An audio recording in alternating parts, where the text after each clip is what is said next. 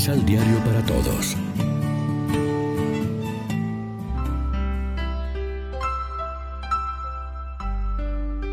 Primera lectura. Que no haya pleitos entre tú y yo, pues somos hermanos. Del libro del Génesis. Abraham era muy rico en ganado, plata y oro. También Lot, que acompañaba a Abraham, poseía ovejas, vacas y tiendas. La tierra no era suficiente para los dos, y ya no podían vivir juntos porque sus rebaños habían aumentado mucho. Hubo pleitos entre los pastores de Abraham y los de Lot. Además, los cananeos y los pereceos habitaban por entonces en el país. Entonces Abraham le dijo a Lot, Que no haya pleitos entre tú y yo, ni entre nuestros pastores, pues tú y yo somos hermanos. Tienes todo el país por delante, sepárate de mí. Si te vas por la izquierda, yo me iré por la derecha y si tú tomas la derecha, yo tomaré la izquierda.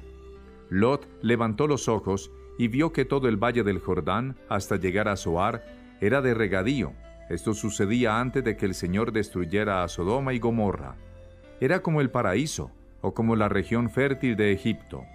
Entonces Lot escogió todo el valle del Jordán y se trasladó al oriente. Y ahí se apartaron el uno del otro. Abraham se estableció en Canaán, y Lot en las ciudades del valle, donde plantó sus tiendas hasta Sodoma. Los habitantes de Sodoma eran malvados y pecaban gravemente contra el Señor. Después de que Lot se separó, el Señor le dijo a Abraham, Alza tus ojos, y desde el lugar en donde estás, mira hacia el norte y el sur, hacia el oriente y el poniente. Pues bien, toda la tierra que ves te la voy a dar a ti y a tus descendientes para siempre voy a hacer a tu descendencia tan numerosa como el polvo de la tierra. El que pueda contar el polvo de la tierra podrá contar a tus descendientes. Anda, recorre el país a lo largo y a lo ancho, porque te lo voy a dar a ti.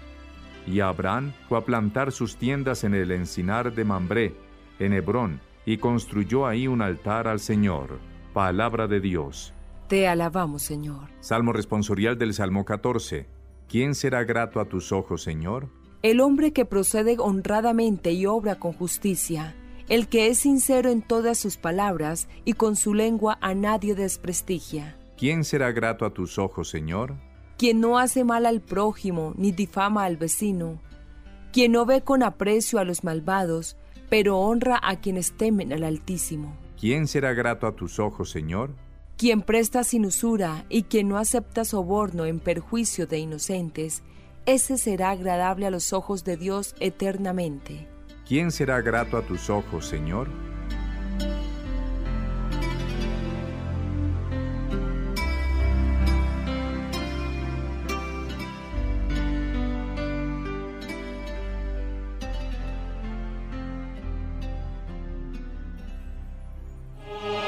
Proclamación del Santo Evangelio de nuestro Señor Jesucristo, según San Mateo.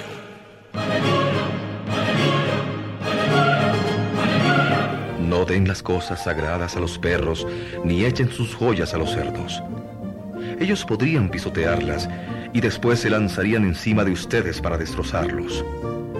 Entonces, todo lo que ustedes desearían de los demás, háganlo con ellos. Ahí tienen toda la Biblia. Entren por la puerta angosta, porque la puerta ancha y el camino amplio conducen a la perdición, y muchos entran por ahí. Angosta es la puerta y estrecho el camino que conducen a la salvación, y son pocos los que dan con ellos. Lección Divina ¿Qué tal amigos hijos de Dios? Bienvenidos a compartir con nosotros la reflexión del pan de la palabra de hoy martes 25 de junio. Pues sí amigos, no olviden que en las relaciones con los demás Jesús pone en guardia ante algunas actitudes peligrosas. Lo primero es no juzgar. Se trata de una verdadera prohibición que evita todo desprecio o condena de los otros, o digamos una verdadera convicción no juzgar. El juicio último es competencia exclusiva de Dios.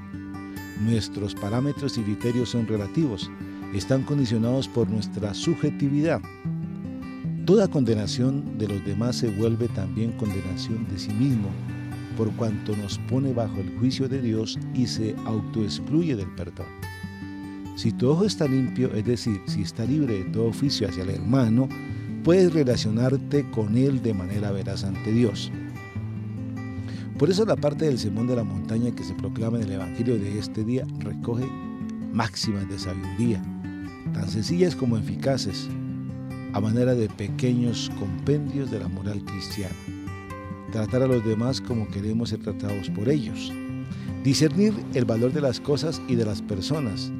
Esforzarse por encontrar y pasar por la puerta estrecha de la salvación. Son actitudes que se pueden y se deben vivir en lo cotidiano de las relaciones interpersonales y de nuestro camino de fe hacia la vida eterna que Dios nos enseña y nos señala como destino trascendente. Para reflexionar, en las circunstancias difíciles y adversas recurrimos a Dios para encontrar en Él la fortaleza y la serenidad. Nuestra oración es expresión de abandono y confianza.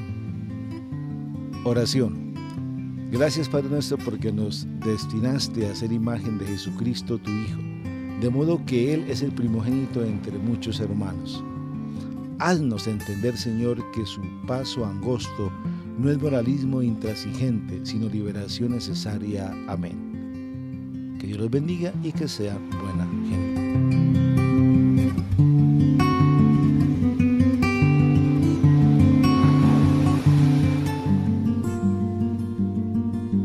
Complementa los ocho pasos de la Alexio Divina adquiriendo el emisal Pan de la Palabra en Librería San Pablo o Distribuidores. Más información www.sanpablo.co Pan de la Palabra. Vive la reflexión.